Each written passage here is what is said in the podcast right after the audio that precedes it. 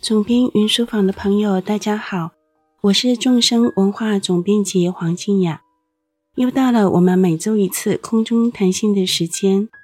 这次我们要谈的是最近开始的全新小系列《我与圣地有约》系列的第三篇——尼泊尔篇的下篇。我们为了借由向外的旅程，带自己。圆满向内的旅程，所以我们要去朝圣，去正法的缘起之地，接受加持，去和成就者的心相应。所以，我们要结合旅行和修行，让我们以向外的旅程，去跟自己的心一步一步靠近，最后终于有一天。能够抵达最遥远也最重要的圣地，那就是我们的心，我们的自心本性。这样的旅程，既玩道也修道，一举两得，何乐而不为？所以，我们这一集继续来听尼泊尔的下篇，也是我们“我与圣地有约”系列的第三篇。继上周谈尼泊尔朝圣上篇里非去不可的经典指标三大佛塔，也就是宝大的满愿大佛塔、斯瓦扬布的智身大佛塔和南摩布达的佛陀舍身地、舍身为虎地的佛塔，这三大佛塔是。去尼泊尔朝圣一定不可以错过的经典。这周我们要继续介绍其他也是不容错过的圣地。第一个我们要介绍的是有金刚圣的菩提迦叶之称的帕宾阿修罗洞，这是传说中莲花生大士的证悟地，所以所有的金刚圣修行人。是非到不可的，它就像传说中的穆斯林的麦加一样，或者是所有的佛教弟子都会去印度菩提迦叶朝圣，因为那是佛陀释迦牟尼佛的正悟地。尼泊尔的帕宾的阿修罗洞是莲花生大士的正悟地，所以也是我们一定要去朝圣。要在那里做禅修，祈请莲师加持的。接着，我们也会来谈谈堪布竹清嘉措仁波切，就是我的老上师，他会带学生去观修死亡无常的另外一个圣地，这里也是超有名，叫做巴须巴底，是尼泊尔一个非常古老的火葬场。美丽而古老，但是因为这里是火葬场，带着一种神秘特别的氛围。那我们等一下会来介绍为什么要到火葬场去朝圣。接着我们要来介绍一个美丽的古城——巴丹古城或帕坦古城。这是我认为尼泊尔最美丽的地方。如果到尼泊尔有空，我都会去。是。探访尼泊尔朋友一定不可以错过的美丽的古城，到今天释迦族的后人都还住在这里，很值得去探访。第四点，我们要谈谈喜马拉雅山一带的一些圣地，譬如说游牧或者是农日，这里比较偏远一点啊，要到技术上比较困难。身体上会劳累，吃一些苦头，但你一定一旦到了，会觉得那是一定要去的啊！到了尼泊尔，不去喜马拉雅山，不去喜马拉雅山上的圣地朝圣，就错过了最美好的东西啊！好，接着就是我们要来聊聊分享的内容了。首先，我们要来谈一下金刚圣的。菩提迦叶，也就是传说中的莲花山大士正悟地，帕聘或者称啊、呃、藏文称为眼拉谢的阿修罗洞。这个地方，敏就仁波切曾经带着学生到这里朝圣、禅修，仁波切还在这里做了心性指引。仁波切就直接说，这里人称金刚圣的菩提迦叶，是一个学习藏传佛法的人一定要来的地方。那莲花生大士是藏传佛法最重要的大师之一，或者甚至没有之一，就直接是最重要的。当然，佛法是由释迦牟尼佛传给我们的。但是莲花生大士是把佛法带到藏地，然后让佛法的根苗在藏地壮大，让今天全世界无量的藏传佛弟子能够学习到开花结果的金刚圣教法，这都要感谢莲花生大士。莲花生大士的正量。不可思议！到今天，很多学生只要一想起莲花生大师，一念诵或唱诵莲花生大师的祈请文或心咒，都非常直接有感。所以，我们很难以想象莲花生大师当年的悟境已经到多么圆满的地步。当然，在藏传的宁玛派认为，莲花生大士证悟地这个说法有点怪，因为对他们来讲，莲花生大士他本来已经成佛，他只是示现为人的样子，再来跟我们结缘，教导有缘的弟子，所以他这个所谓的证悟地，也就是一种示现。示现的意思就是，其实他已经证悟了。但是他就像表演一样，还要示范他在山洞里面努力的修持，然后以人的形象来成就，鼓励无量的后世学生说：“连我都这么精进努力的实修，你们也要这么努力实修。”所以这其实是一场给后世学生的演出，有一些藏传的。弟子是这么相信的，但是我们就先放下那些神奇的传说，我们把莲花生大士当成是一位努力修持的人。他在历史上曾经在尼泊尔十八年，这十八年里面，莲花生大士度过他作为人子，就是作为一个普通的学生。从一个留学生到这里跟随老师学习，然后到山洞里面苦修，最后在帕平或者称为眼拉谢的阿修罗洞里面得到究竟证悟。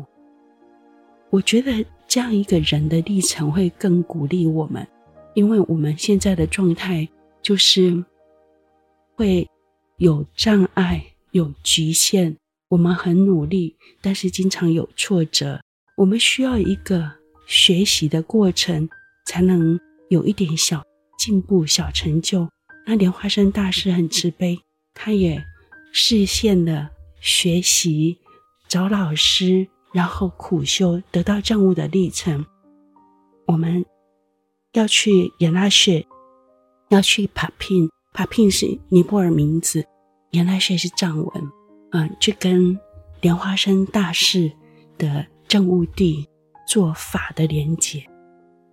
那当我们去帕平的时候，在莲花生大士得到证悟的那个小小山洞，叫做阿修罗洞附近的一个寺院，那是明就仁波切的父亲竹谷悟金仁波切的寺院。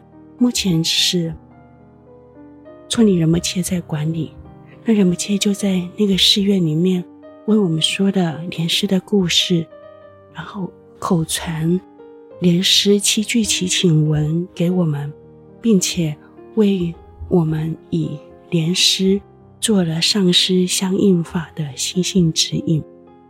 那将来如果朋友们自己去朝圣的时候，也许没有因缘跟着上师善知识一起去，但是我们可以在莲师的证悟的阿修罗洞，因为那个洞真的非常小，小到如果你两腿要松开来打坐的话，大约只能坐五六个人，第六个人就要坐到洞口去了。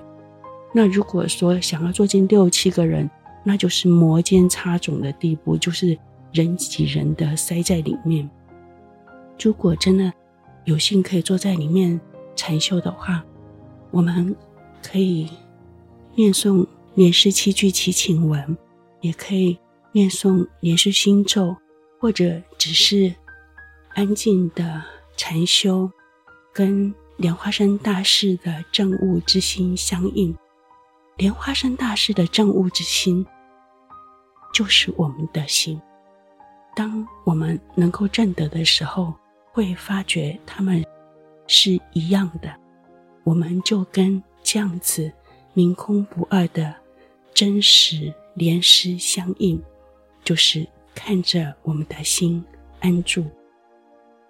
传说莲师是修普巴金刚得到证悟的，但是敏州仁波切说，其实莲师真正见到的。是真实的普巴金刚，那就是他自己的心。所以，我们要去阿修罗洞观修自心，祈请莲花生大士加持，我们见到真实的莲师，那就是我们的心。这是我们要在阿修罗洞真正做的事情。那当然，阿修罗洞洞口也有一个超有名的。古迹就是有一个石头上的手印，一个大手印。那大家去的时候都会举手贴在那个手印上面拍张照，表示得到莲师大手印的加持。但是所谓的大手印，当然不是那个石头上的手印了，而是我们的心。我们到外在的圣地，重点是要帮助我们。回到内在的圣地，我们的心，这是我们到帕品阿修罗洞去朝圣禅修的最重要的意义。接着，我们要谈谈今天要介绍分享给朋友的第二个圣地，就是巴须巴底。巴须巴底，它是一个古老的火葬场。大约是兴建于西元五世纪的时候，目前是联合国教科文保护的世界文化遗址。那这个古老的火葬场其实并不是佛教的寺院，它是一个很有名的印度教寺院，算是加德满都最古老的一个印度教寺院。巴须巴底的意思。是湿婆神，也就是印度教相信的一切生命的保护之神湿婆神的寺院。那这里也有一个火葬场。我们到这里最主要是到火葬场去做观修。还记得很多年前，我们第一次去是堪布竹清加措仁波切要我们去。巴须巴底的火葬场去观修死亡无常，仁波切会以火葬场要学生观修死亡无常，可见的竹清仁波切这位瑜伽师的教法非常特别哦。那我们这些城市长大的学生，第一次去看火葬场烧尸体。很多人其实心里是很冲击的，甚至有点难受，或者是跟自己一向以来的洁癖很抵触。很多人觉得不舒服，很多人觉得受到冲击。但是大家都一致的收到一个很强烈的讯息，就是死亡无常，这就是竹青仁波切要教导给我们的。还记得我们到了巴须巴蒂，到了火葬台，然后看到好几具遗体，有的在等待被烧，有的已经放到火葬台上。火葬台上面堆满了木头，然后会有，呃，这位亡者的儿子在亡者的脸上点燃第一把火，然后你就会看到河旁边的火葬台，大概有四五个火葬台就点燃了火。我们其实很少看见这样赤裸裸的直接烧遗体，在我们的生活经验里面，殡仪馆顶多就是。一抹橘色的火光，就是火化的时候会看到一闪橘色火光，这就最多了。我们其实不会有机会直接去看到遗骸被烧、被放在木头上烧的样子，那会发出一种气味，有声音。那也许朋友们光是听到我描述的这么细，都会有一种。不舒服的感觉，觉得说你真的要这样这么仔细吗？这些知道就好了吧。但是很抱歉，知道其实不会就好了。我们很多东西知道，但是会觉得跟自己没什么关系。比如说死亡无常这件事情，我们都知道，觉得它有一天是会来的，但会觉得现在跟我没关系，然后也会觉得。我不会是躺在那里那个人。那我记得我们到巴须巴蒂火葬场的时候，那个时候还蛮年轻的，大家都二十几、三十几岁。那那个时候去看到焚烧中的尸体，去观修死亡无常，真的很受震撼和惊吓。那。主持人目前每次看到我们这些城市里来的学生吃点苦头，都会很高兴的哈哈大笑。他觉得这些苦头是我们这些在城市里面养尊处优的学生很好的祝福。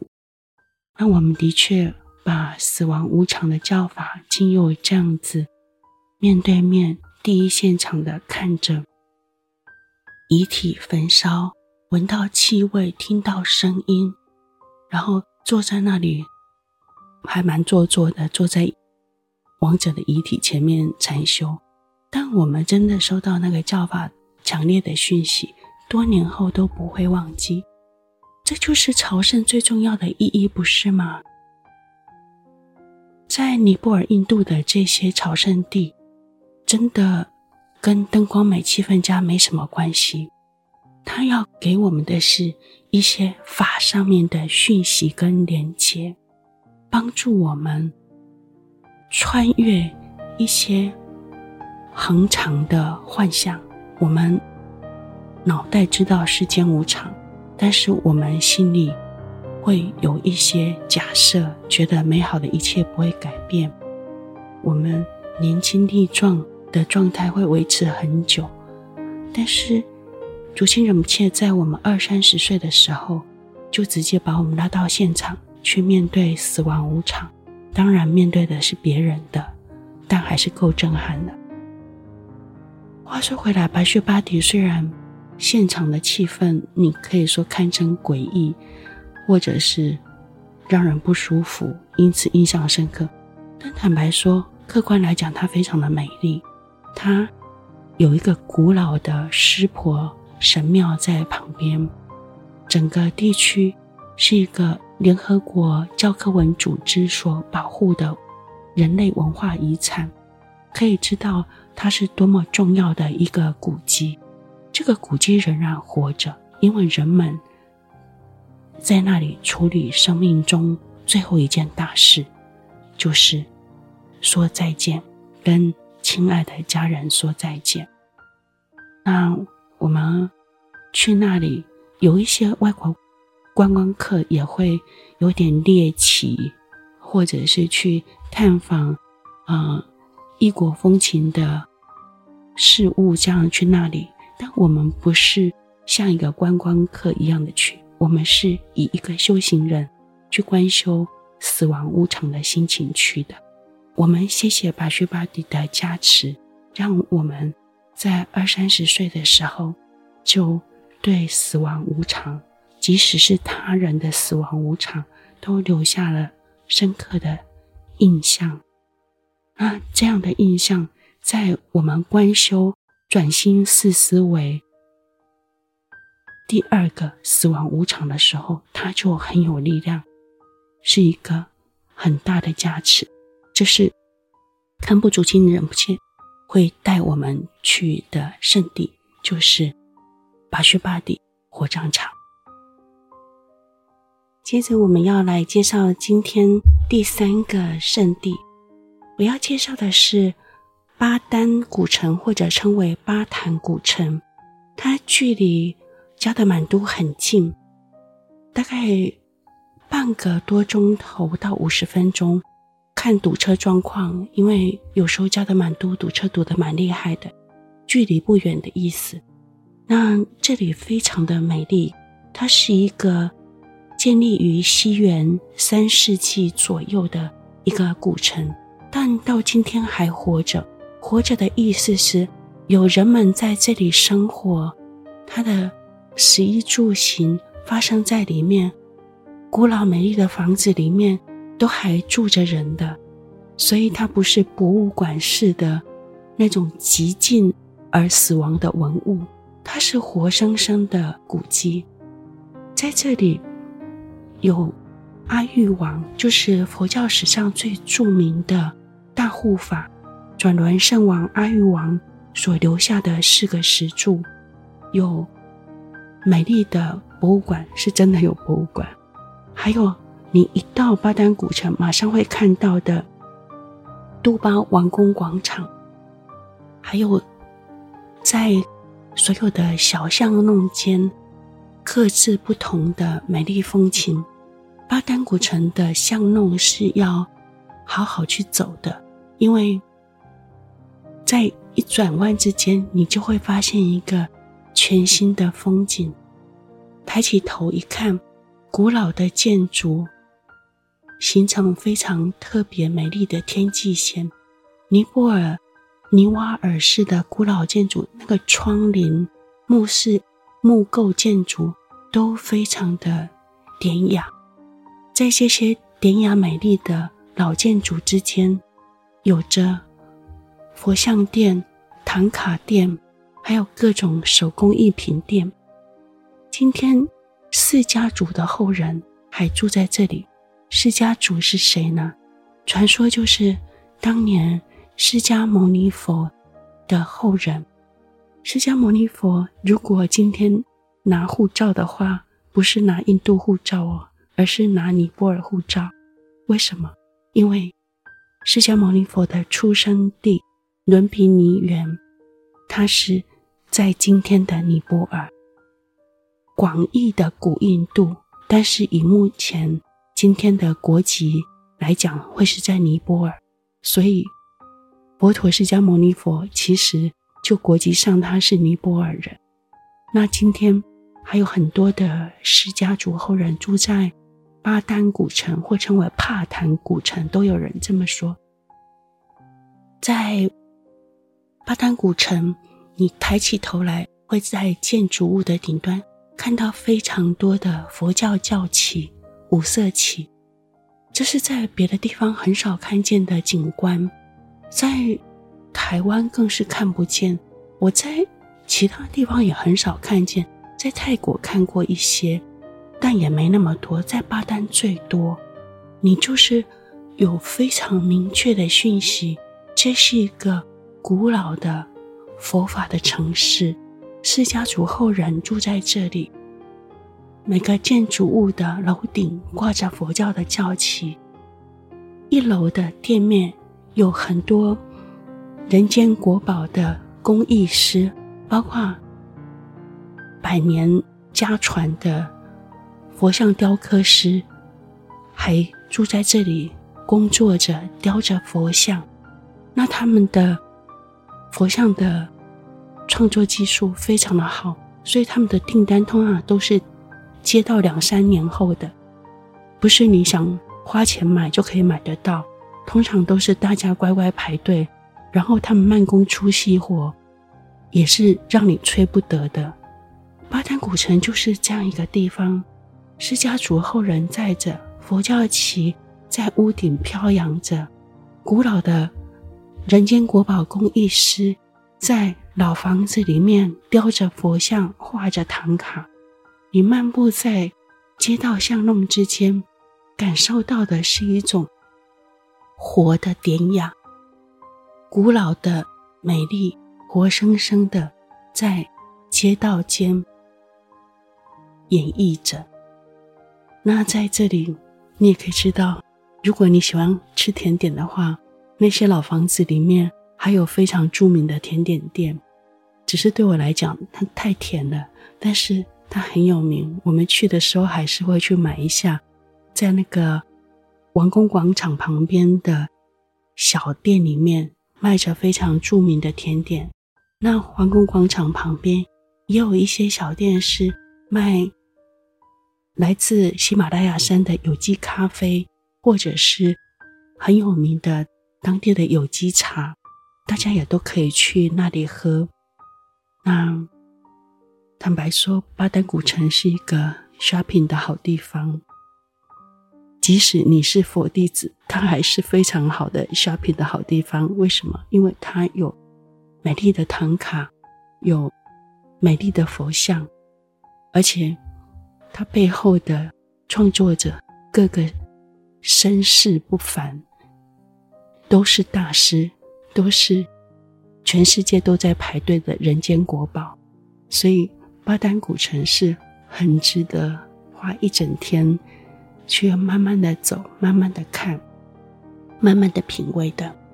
如果你想要住在巴丹古城住一晚，绝对不要行色匆匆，以免对不起这个优雅的古城的话，你可以住在有一个尼瓦尔的民宿里头，现在整理的比较现代一点，住起来也很舒服。但是又保留着老建筑的典雅，是可以住在那里的。可以在古城醒来，黄昏的时候慢悠悠的在街道间漫步，都是很舒服的。街道巷弄之间还藏着非常著名的一些古迹，包括大觉寺，就是缩小版的菩提迦叶的正觉塔，还有黄金寺。等等，很著名的古迹都在这些巷弄当中。我记得妙容法师第一次带我到巴丹古城的时候，师傅很好玩，他还非常认真的带着道歌本，到了一个古迹就坐下来跟我开始唱道歌，就是非常认真的把它当成一次朝圣。在古迹前面就是要唱道歌跟禅修的，那我觉得，对呀，朝圣就应该这样子啊。即使是在一个有点购物氛围的美丽古城，我们还是可以好好做我们的禅修，在古老的古迹前面做禅修。也是非常美好的经验。最后，我还要介绍一些比较远离加德满都的其他在喜马拉雅山上的圣地，这就包括竹清仁波切曾经叫我们去朝圣的游牧。游牧是密勒日巴大师教导吴小尼的地方，这个在密勒日巴大师传里头，呃，都可以查得到资料。我记得在比较多年以前，那个时候我们是花了四天时间才能够上下，呃，游牧，因为它就在喜马拉雅山当中。当年交通比较不便，我们走了两天才到达，下来的时候又走了两天。对于我们这种城市人，真的走得好惨。但是好消息是，今天听说已经可以搭车直接搭到山下。走上去好像只需要走两小时左右，就是已经轻松非常多了。但是听说在朝圣的时候吃点苦头是比较好的，比较有加持。这是我们吃过苦头的人这么相信的，因为吃苦的关系，那个经历就会在我们心上留下更多的刻痕跟感动。也许是为了值回票价吧，就狠狠的感受，狠狠的在心中留下记忆的痕迹，感动的痕迹。那游牧那里有竹清仁波切的闭关法，有弥勒日巴大师的山洞，所以如果我们有机会去的话，也要在弥勒日巴山洞里面好好的禅修。跟弥勒日巴大师这位以苦修一生成就的最伟大的大师相应，整个藏传的弟子都相信，雪域西藏证量最高的是弥勒日巴，而他是一个曾经犯下大错的人，他从大错当中悔悟，发誓。一生成就，所以修道无依无食，但是终究集此一生成就佛果。所以他的苦行，他的事迹，鼓舞了后世无量的学生修行人。当大家在困境中觉得撑不下去的时候，想到命的日巴，就觉得有了继续走下去的勇气。就是如果我们到游牧去做朝圣的时候，要想起来的，要这么以弥勒日巴大师实修的精神来鼓舞自己。那当然，在游牧唱道歌是必备的了，因为弥勒日巴大师就是以道歌来教学，所以一定要加减学几首道歌，到游牧的弥勒日巴山洞去唱，会。很有加持哦，或者你可以用现代话说，特别有 feel，因为历史的现场就在那里。山洞里面，你可以想象一千年前，尊者正在教五位年轻的出家女众怎么禅修。你可以把自己想象成是其中一份子，就好像尊者在你面前，也在指引着你的心。那最重要的圣地。另外，我还要再分享，就是更遥远的农日，也是在喜马拉雅山上。遥远到什么程度呢？我到农日的时候，遇到加德满都来的电视台，他们制作一个专题，叫做《被遗忘的国度》。听到这名字，还觉得蛮好笑的，连。尼泊尔人自己都觉得农日是一个遥远到要被遗忘的地方，可见得它有多么偏远。它离西藏的拉萨很近，离加德满都很远。它在喜马拉雅山的雪山上，那是敏就仁波切的故乡。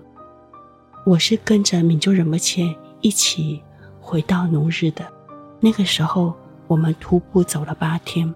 那这件事情到今天还是没办法改变，因为它够偏远，它不像游牧一样，已经有车子可以开到山下，爬个两三小时就可以到了。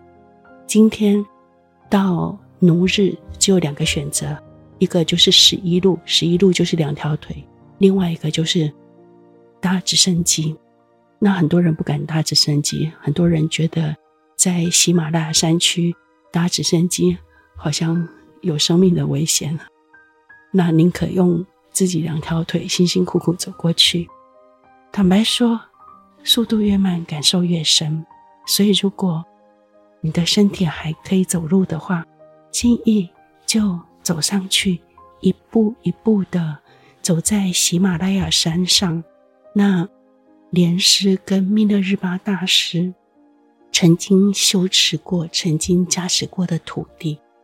当你这么一步一步的走过去，终于在第七天、第八天到达的时候，你真会超感动的。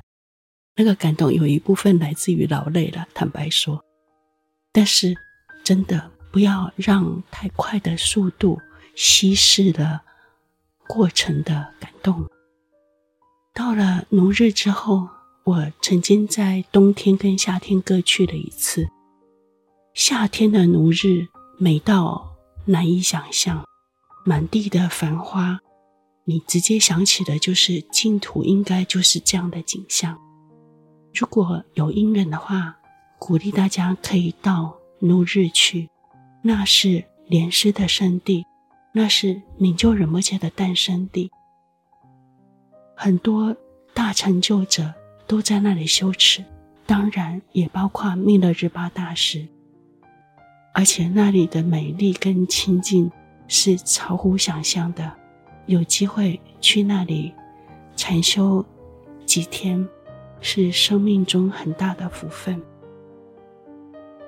当然，下来的时候你可以搭直升机下来的，去的时候走路走个大概七天左右，下来的时候搭直升机大概一个小时以内可以到。那直升机可以飞在。